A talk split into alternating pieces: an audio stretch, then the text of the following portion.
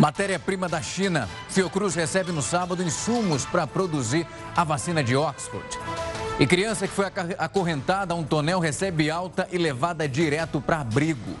A mineradora Vale vai pagar 37 bilhões de reais por danos causados em Brumadinho. E ainda, médico fura fila. Profissional toma duas doses da vacina contra o coronavírus em cidades diferentes. Uma ótima noite para você. Essa edição também está ao vivo lá no nosso canal no YouTube e no Facebook da Record News. A gente sempre vai lembrar que você pode acompanhar o jornal em todas as plataformas. O primeiro lote liberado pela China com a matéria-prima para fazer a vacina de Oxford vai chegar no Brasil no sábado. E a Fundação Oswaldo Cruz, responsável pela vacina aqui no Brasil, já está preparada para invasar 15 milhões de doses por mês. Só que ainda faltava esse insumo. Algumas pessoas ainda têm receio da vacinação contra a Covid-19. A gente já alertou isso aqui várias vezes. Mas os especialistas fazem um outro alerta. Como o Supremo Tribunal Federal tornou a imunização obrigatória, os trabalhadores que se recusarem a tomar essa vacina podem ser demitidos. Ainda tem gente indecisa quanto à vacinação contra a Covid-19. Eu não tenho bem decidido, bem decidido, mas eu acredito que sim.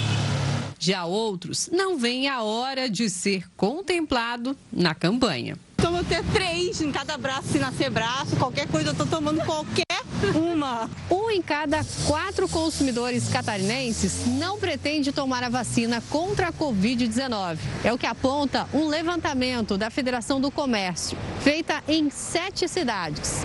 25% dos entrevistados disseram não. O estudo foi realizado entre o dia 26 de dezembro e 12 de janeiro, ou seja, antes da aprovação da Anvisa para o uso emergencial da vacina. Por isso, existe a expectativa de que muitos já tenham mudado de decisão.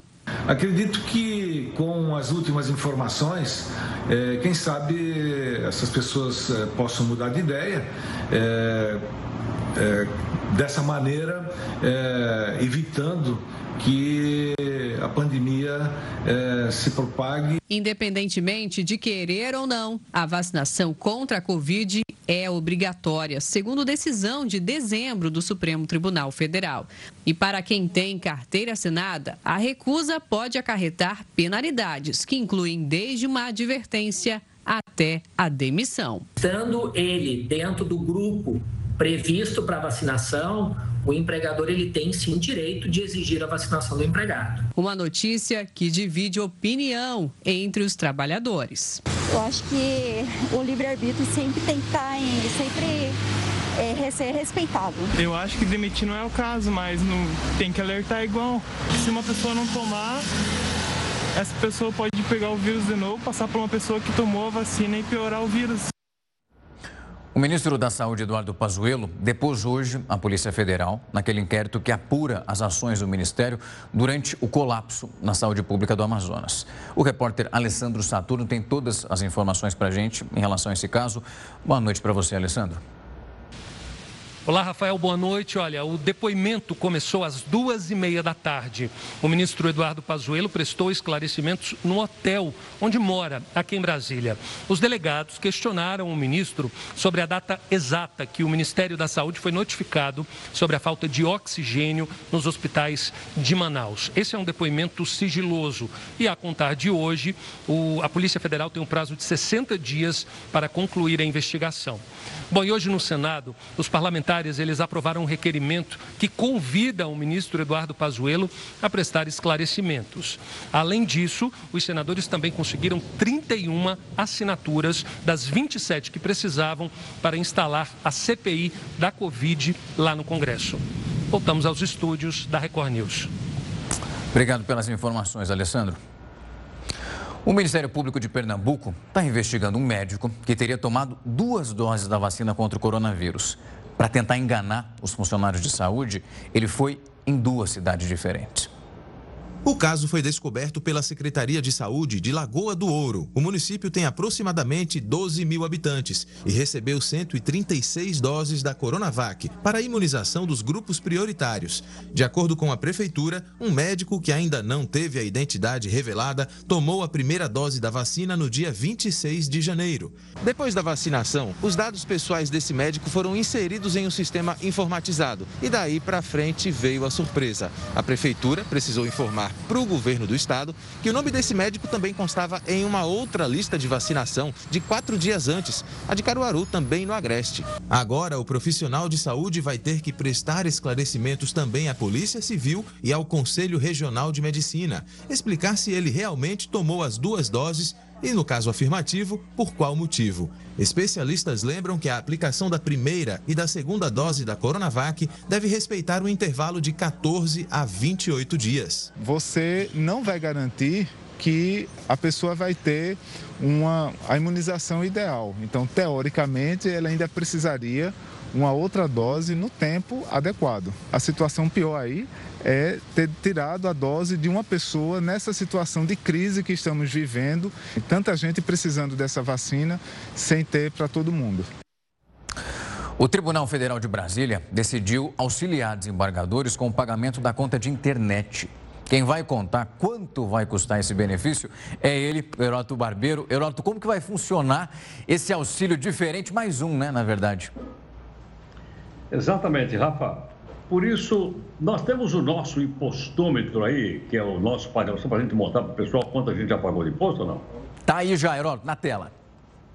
Tá aí. Tem uma quantidade imensa de impostos que nós pagamos desde o dia 1 de janeiro. Agora, Rafa, o que eles vão oferecer lá para os embargadores de Brasília é apenas 80 reais. É muito pouquinho. De fato, 80 reais é muito pouco, principalmente para o desembargador do Tribunal Superior uh, Federal que tem em Brasília Haja vista que eles ganham 36 mil reais de salário. O cara ganha 36 mil reais de salário mais 80 reais para ajudar a poder falar no celular, ligar, ver o zap zap, essa coisa toda. Agora, vem o seguinte, 80 é muito pouco, é pouco nesse salário. Agora, pega uma pessoa que depende do auxílio emergencial, que não tem, para ver se esses 80 reais pesam ou não pesam. E outra coisa importante, esse aí é apenas um exemplo do chamado penduricalho que existe no Estado brasileiro. Quando eu falo Estado, eu estou falando do governo federal, o estadual e o municipal. E estou falando nos três poderes da República também. Imagine a quantidade gigantesca de penduricalho que existe aí e quanto isso consome do nosso imposto, que poderia estar indo para a educação, saúde ou mesmo para o auxílio emergencial, como nós estamos falando. Agora, pergunto o seguinte para os nossos amigos que estão nos acompanhando, Rafa: qual será a saída? Será que essa reforma administrativa que finalmente vai chegar no plenário do Congresso Nacional, será que isso resolve? Não sei. Mas acho que as pessoas que estão nos acompanhando, Rafa, poderiam mandar aqui uma, né, uma opinião para nós. Manda, pode mandar que a gente vai querer acompanhar. Twitter lá, marca Record News, JR News, que a gente vai acompanhar para saber o que estão achando. 80 reais para quem ganha mais de 30 mil, será que faz diferença? Realmente, Heroto, para quem está naquele momento de receber auxílio, 80 reais, aí sim, pesa e pesa bastante. Daqui a pouco a gente volta a conversar um pouquinho mais. Até daqui a pouco. E será que a combinação de duas vacinas diferentes contra a Covid-19 é segura e de fato eficaz? É o que os cientistas britânicos estão tentando descobrir nesse momento. A gente vai tocar nesse assunto logo depois do intervalo. Não sai daí, que é rápido. JR News está de volta. Um acordo de indenização foi assinado entre a Vale e o governo de Minas Gerais. Esse valor de 37 bilhões de reais vai ser usado para reparar os danos provocados pelo rompimento da barragem em Brumadinho. Quem tem mais informações para a gente é o repórter Luiz Casoni. Boa noite para você e conta como esse dinheiro vai ser dividido. Olá, Rafael. Boa noite para você e a todos que nos acompanham aqui no JR News. 30% do valor deve ir para o município de Brumadinho. 5 bilhões de reais devem ser usados na reparação ambiental ao longo do rio Paraupeba. E o restante do valor será investido em obras de infraestrutura no estado. A barragem da Vale em Brumadinho se rompeu em janeiro de 2019, na mina do Córrego do Feijão. 270 pessoas morreram. 11 corpos nunca foram encontrados. De Belo Horizonte, Luiz Casoni para a Record News. Obrigado pelas informações, Casoni. Só para ressaltar, esse valor parece alto, mas ele 20 milhões a menos, 20 bilhões a menos do que foi solicitado pelas vítimas, mas de fato agora chegaram a um acordo. Aquele menino de 11 anos encontrado acorrentado a um tonel recebeu alta médica hoje. Ele vai ficar temporariamente no abrigo e os tios vão brigar pela guarda desse menino. Nós convidamos então o advogado especialista em direitos da infância e juventude, Ariel de Castro Alves, para falar sobre o destino desse menino. Doutor, obrigado pelo tempo e a disponibilidade. Esse caso é chocante, chamou muito a atenção do que a gente viu nos últimos dias. Em relação a essa guarda, os tios, a partir do momento que nós temos um cenário familiar tão comprometido, eles podem conseguir essa guarda depois de um processo como esse? Boa noite, Rafael. Boa noite ao Heródoto, a todos os telespectadores do Jornal da Record News. Eles podem, os tios têm condições, desde que eles demonstrem que a criança não vai ficar acessível aos agressores, que ela não vai ter acesso à madrasta, ao pai e à própria irmã que teriam participado de toda essa situação, né, da tortura que essa criança foi submetida. Na verdade, o, o pai foi preso pela prática de tortura e a madrasta e a irmã foram presas pela omissão, mas também podem responder pela própria tortura, já que é, poderiam ser coautoras da, da própria situação de intenso sofrimento físico e psicológico que a criança esteve submetida durante alguns meses aí. Dizem que até durante sete anos que ele sofria algum tipo de maus tratos, mas que no último ano essas situações teriam se intensificado. Ariel, você usou a palavra tortura, que eu acho que era a palavra que eu ia usar. De fato, isso aí caracteriza realmente. O pessoal disse crime de tortura. Agora te pergunto o seguinte: qual é a responsabilidade do Conselho Tutelar ligado à Prefeitura Municipal de Campinas no caso?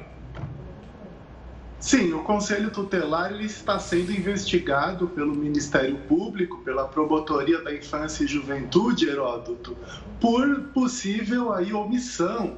Nós temos no Código Penal o crime de prevaricação, que é quem exerce função pública e não cumpre adequadamente com as suas funções. O Conselho Tutelar, quando ele recebe uma denúncia, ele tem que verificar essa situação, indo ao local dos fatos, preferencialmente, chamando as partes envolvidas para que prestem os devidos esclarecimentos, devem ouvir os denunciantes, devem ouvir os vários familiares e também devem requisitar que outros serviços públicos, como centros de referência da assistência social, atuem, acompanhem a família, façam visitas domiciliares por meio de assistentes sociais. Espantosamente, o Conselho Tutelar é, lançou uma nota, publicou uma nota dizendo que o caso do menino vinha evoluindo positivamente, segundo o acompanhamento do Conselho Tutelar. Positivamente, uma criança dentro de um barril, de um tonel, amarrada com correntes, comendo fezes, comendo é, cascas de frutas, é, com certeza é, nós temos aí a necessidade de apurar possíveis omissões ou até a prevaricação de conselheiros tutelares e outros agentes sociais que não estavam fiscalizando, acompanhando adequadamente essa família. Doutor, nós temos um ponto, pegando um gancho nessa resposta também na pergunta do Heródoto, nós temos então essa investigação analisando as atitudes que foram tomadas ou que não foram tomadas pelo Conselho Tutelar. Um vizinho, numa entrevista recente, disse que ele fez uma denúncia há mais de um ano. Nós temos duas frentes ali de pessoas que podem ser penalizadas. Nós temos a mãe, que participava desse processo todo, e alguns familiares que sabiam disso tudo. E também essa possível omissão do Conselho Tutelar. Essas penalidades, o que, que acontece com o conselheiro tutelar que deixa de atuar da maneira que ele deveria e também os funcionários ali daquela comarca, aquele ponto que ele trabalha? Eles são afastados do cargo, eles podem ser presos, porque é um crime como esse, acreditar que a denúncia foi feita e que nada aconteceu e é, os agentes encontrando esse garoto amarrado num tonel, causa uma revolta na gente que acompanha, em todo mundo que viu esse caso. É algo surreal. Sim, nós temos aí possibilidades até desses conselheiros tutelares responderem pela omissão diante da prática de tortura, porque a lei de tortura também prevê a possibilidade de omissão de um a quatro anos de prisão. Se for por prevaricação, até dois anos de prisão. Como é um crime de uma pena não tão alta, dificilmente eles seriam é, presos. E eles também podem ser destituídos do cargo, da função, a partir de ação do próprio Ministério Público da Infância e Juventude e a partir também de uma comissão de ética que precisa ser instaurada pelo Conselho Municipal da Criança e do Adolescente em conjunto com a Prefeitura Municipal. Ariel, uh, você é um advogado que tem acompanhado muito esses casos de criança, foi entrevistado e nos ajuda muito aqui no Jornal da Record News. A pergunta é o seguinte: você, você tem conhecimento de algum outro caso tão desumano, tão estarrecedor como esse da criança acorrentada dentro do barril que o país inteiro ficou sabendo? Sim, infelizmente, Heródoto, nós temos um cotidiano, uma violência epidêmica, institucionalizada contra crianças e adolescentes. Já tivemos alguns outros episódios de crianças assim amarradas, mas eram mais relacionados às questões de, de drogas, crianças usuárias de drogas que a família não sabia o que fazer ou que tinham um grave distúrbio psiquiátrico, a família procurava atendimentos e de repente amarrava a criança para não ter maiores consequências, da criança voltar a usar droga, da criança estar aí atacando outras pessoas, no caso de graves distúrbios psiquiátricos. Agora, numa situação assim, tão pavorosa, dentro de um tonel, comendo fezes, comendo restos de comida, amarrada, desnutrida. A criança tá, foi encontrada pela polícia militar com apenas 25 quilos. Então, realmente é um caso aberrante. É, acho que não vimos é, recentemente nenhuma situação assim tão grave, mas Claro, devemos levar em conta que 32 crianças e adolescentes são assassinadas diariamente no Brasil. Então, quer dizer, essa criança poderia ser mais uma a morrer e só daí o caso dele teria uma repercussão depois. Maria, quando a gente vê um caso como esse, nós ficamos imaginando os rombos emocionais que são criados a partir de um episódio que aconteceu repetidamente, diversas vezes, uma criança que vem sofrendo abusos psicológicos há muito tempo. A gente acredita que até esse momento, esse primeiro contato ali com os agentes, ele já recebe apoio psicológico.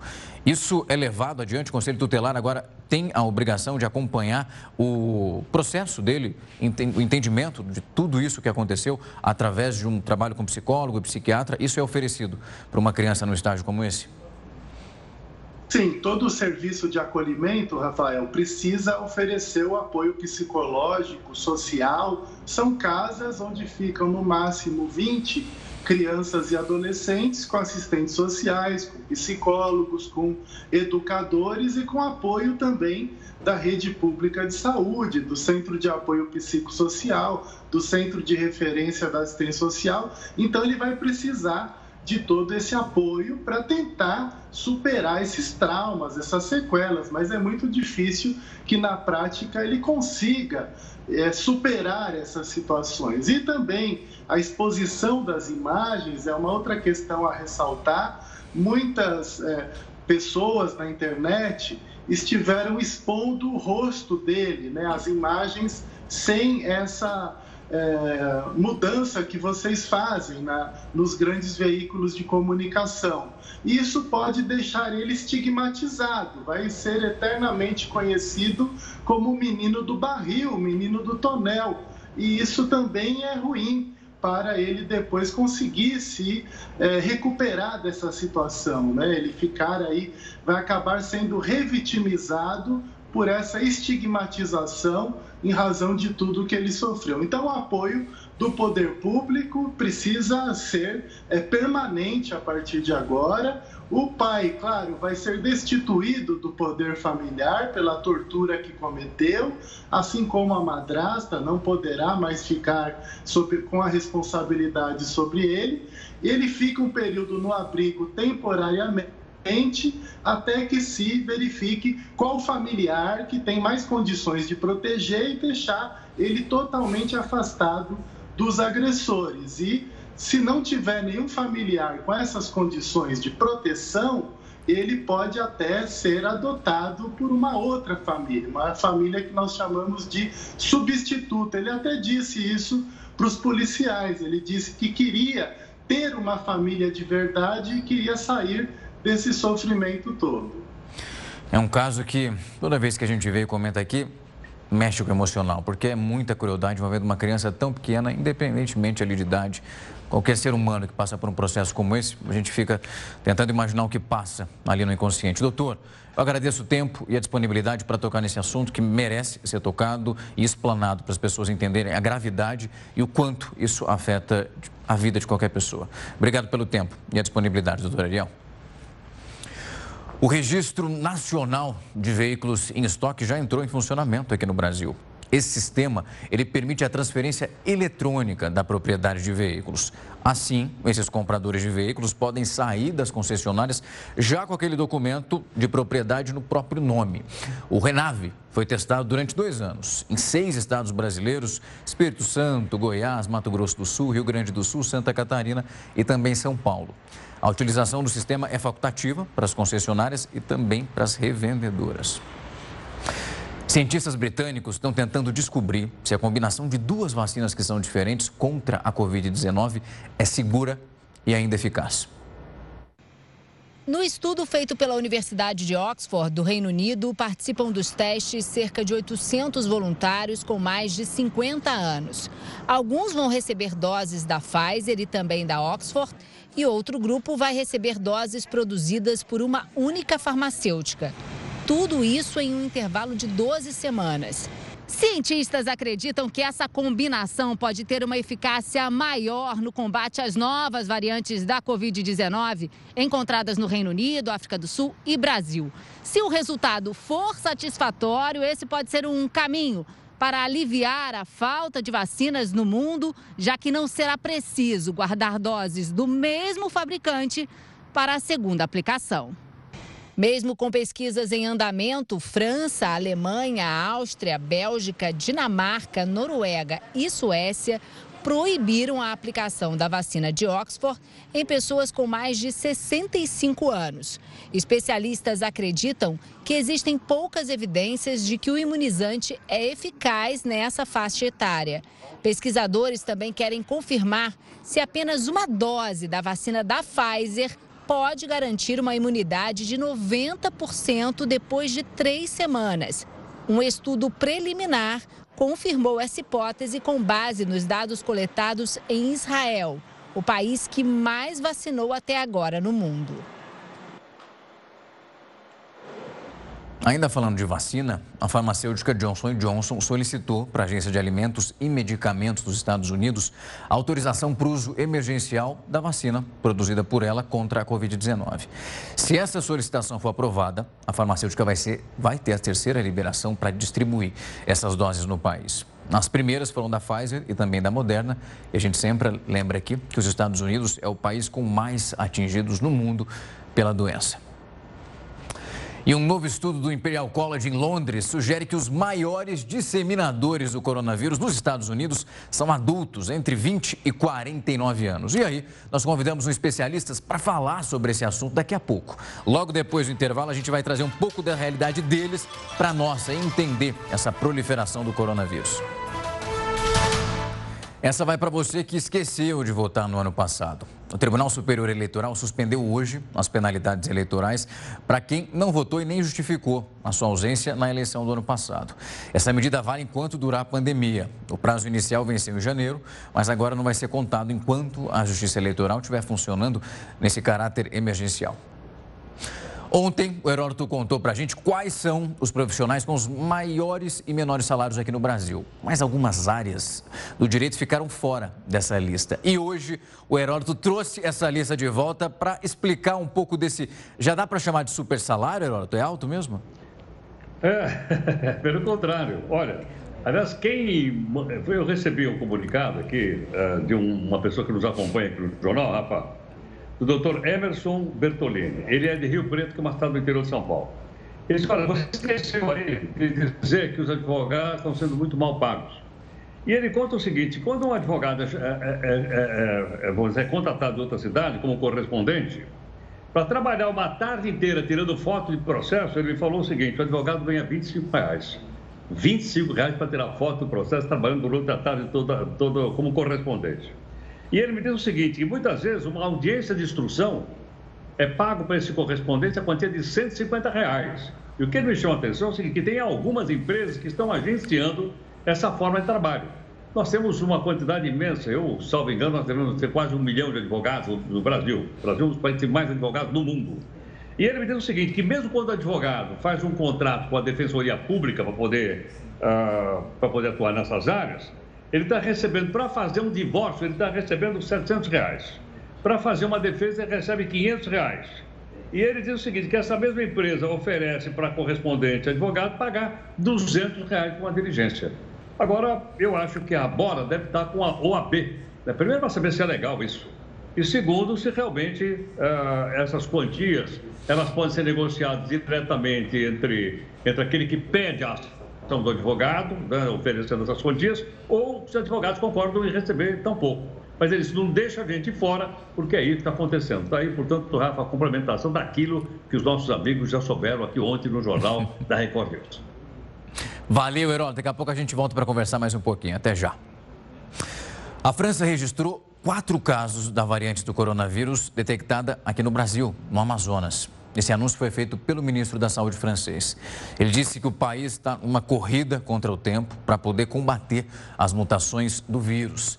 Essas variantes do Reino Unido, África do Sul e Brasil representam 14% dos casos de coronavírus, isso só na França. No Rio de Janeiro, os idosos acima de 60 anos devem ser vacinados já no próximo mês. O repórter Pedro Paulo Filho tem todos os detalhes para a gente. A meta de imunizar todos os idosos a partir de 60 anos de idade até o fim do mês de março foi estipulada pela Secretaria Municipal de Saúde. Para isso, a Prefeitura vai contar com as doses que deve receber das vacinas Coronavac e Oxford AstraZeneca. Esta semana, com o recebimento de mais de 130 mil doses extras, o calendário por aqui já tinha sido antecipado, permitindo a imunização de idosos a partir de 75 anos até o fim de fevereiro. E para dar conta de toda essa procura, a vacinação está acontecendo em clínicas da família, centros municipais de saúde e no esquema drive-thru. E a partir deste final de semana, esse esquema deve ser ampliado para as policlínicas, para o Parque Olímpico e até para o Sambódromo e para o estádio do Engenhão.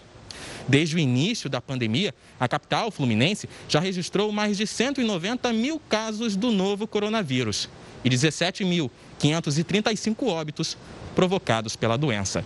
Do Rio de Janeiro, Pedro Paulo Filho para o Jornal da Record News. Obrigado pelas informações, Pedro. A Anvisa mudou as regras e agora não vai exigir mais a terceira fase das pesquisas feitas aqui no Brasil. Nós conversamos então com o Dr. Miguel Guiduíce Filho, e ele que é diretor também científico do Grupo União Química, a farmacêutica brasileira que vai produzir a Sputnik V. Para entender por que isso vai acelerar a vacinação aqui no país, vamos ouvir o que ele disse. O estudo fase 3 da Sputnik V já está publicado em uma revista científica de alto impacto. O que faria diferença é se nós faríamos, de novo, o mesmo estudo em território nacional, em território brasileiro. Não, não vai alterar absolutamente nada a velocidade de registro da vacina. A velocidade de registro ela é normal e natural e as respostas têm que ser dadas, estão sendo dadas. Hoje mesmo já tivemos reuniões com a Visa, amanhã teremos de novo. Todo esse tempo vai ser utilizado até que possamos ter um registro uh, emergencial da Sputnik V no Brasil. Ainda falando desse universo, do coronavírus, um novo estudo do Imperial College de Londres sugere que os maiores disseminadores do coronavírus nos Estados Unidos são adultos, isso entre 20 e 49 anos. Para falar sobre isso, eu vou conversar agora com o médico doutor Marcos Antônio Cirilo, que é infectologista do Hospital IGESP. Doutor, obrigado pelo tempo e a disponibilidade para tocar nesse assunto.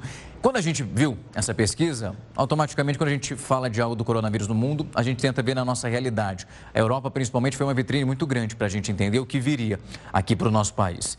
Quando a gente fala desse estudo feito em Londres, o senhor acredita que aqui, no nosso país, vendo com convivendo e vendo festas clandestinas acontecendo praticamente todo final de semana, até durante a semana. O senhor acredita que esse panorama ele pode se encaixar aqui para esse aumento de casos que a gente está vivendo do coronavírus? Bom, primeiro, boa noite. E certamente os modelos americanos de América do Norte e europeus se encaixam muito bem no, nos nossos modelos nacionais. E certamente esse grupo, nessa faixa etária de 20 a 40, 45 anos, tá, tem um, um, alto impacto na transmissão da doença, porque eles têm uma vida social é, mais intensa, usam menos as máscaras, higienizam menos as mãos, o contato próximo é muito maior. Quer dizer, você tem um grande contingente de pessoas que recebem o vírus e, ao mesmo tempo, transmitem o vírus. Então, essa população é uma população especial na cadeia epidemiológica do coronavírus, sem dúvida. Doutor, quando a gente analisa esse perfil, nós começamos a imaginar esse cenário que o senhor trouxe muito bem. Essa falta da utilização da máscara, o desrespeito às medidas de proteção e automaticamente os casos que vão aparecendo cada vez mais. O que a gente começa a entender é que essas pessoas acreditam que vão pegar o coronavírus, não vão passar por complicação e não importa se elas, vão, se elas irão colocar a vida de outras pessoas, pai, mãe, avô, tio, em risco. A gente tem um comportamento desenfreado e irresponsável. Bom, o que a gente vê realmente é assim: as pessoas de mais idade, que têm mais doenças de base, os diabéticos, os hipertensos, os obesos, pessoas que têm insuficiência renal, têm algum, algum problema de, de fígado. Lógico, você tem muito mais chance de desenvolver uma doença mais grave, mas isso não quer dizer que o adulto jovem sem doença também não pode desenvolver. Nós temos, na nossa prática diária, ah, dezenas de adultos jovens entre 20 e 40 anos sem nenhuma doença de base que evoluíram de uma forma muito ruim e muitos deles foram óbitos nas nossas UTIs. Quer dizer, não é segurança para ninguém. Eu sou um adulto jovem, não tenho doença de base. Se eu pegar coronavírus, 100% de certeza que eu vou ter uma forma leve ou moderada. Isso não é uma regra e a gente não pode se fiar e ficar tranquilo. Essas pessoas não podem ficar tranquilas uh, tendo um comportamento inadequado. Doutor, quando a gente começa a analisar essas medidas e as infecções que vão acontecendo, a gente começa já a olhar para as medidas que vão ser tomadas, principalmente agora para o retorno das escolas. Muito se fala da porcentagem pequena envolvendo a infecção de crianças e por isso esse retorno seria permitido. E automaticamente a gente vê, como uma pesquisa que a gente está falando dela agora, do Imperial College, desse grupo que ele leva o vírus com mais facilidade. A gente vê alguns políticos dizendo, ok, eu vou fechar, eu fecho o bar e abro a escola. O que está acontecendo agora é uma retomada geral. Volta à escola com o bar aberto e festa acontecendo, se é que existe medida de proteção para evento com aglomeração. O senhor acredita que... O senhor consegue ver lógica nisso? É. Os estudos americanos, uh, foi, foi feito recentemente um estudo americano uh, com 90 escolas. O que a gente viu é que as crianças realmente respondem a 1% dos doentes com Covid. É uma taxa muito pequena. E dentro das escolas, a transmissão foi somente de 4%. Grande parte dessas transmissões aconteceram fora da escola. E não é a criança que leva para o professor. Muitas vezes é o adulto jovem que pode trazer para a criança. A criança já teve várias infecções por Covid durante a sua vida. Como 5 a 8% das infecções que as crianças têm, que nós achamos que é gripe, podem ter sido causadas por Covid. Isso quer dizer o quê? Que elas já têm anticorpos, então elas são mais protegidas e elas têm menos receptores para o vírus do que os adultos e do que os idosos. Então elas recebem menos vírus e transmitem menos. Então a escola é muito mais segura se você abrir adequadamente com todas as regras uh, que os órgãos oficiais pedem você tem muito mais segurança na abertura das escolas do que nas aberturas dos bares e restaurantes, onde a população tem muito mais chance de uh, trocar o vírus e transmitir de uma forma mais robusta, sem dúvida. Doutora, eu vou chamar para esse bate-papo também o nosso âncora, Heródoto Barbeiro, que já está aí para fazer a sua pergunta. Vai lá, Heródoto.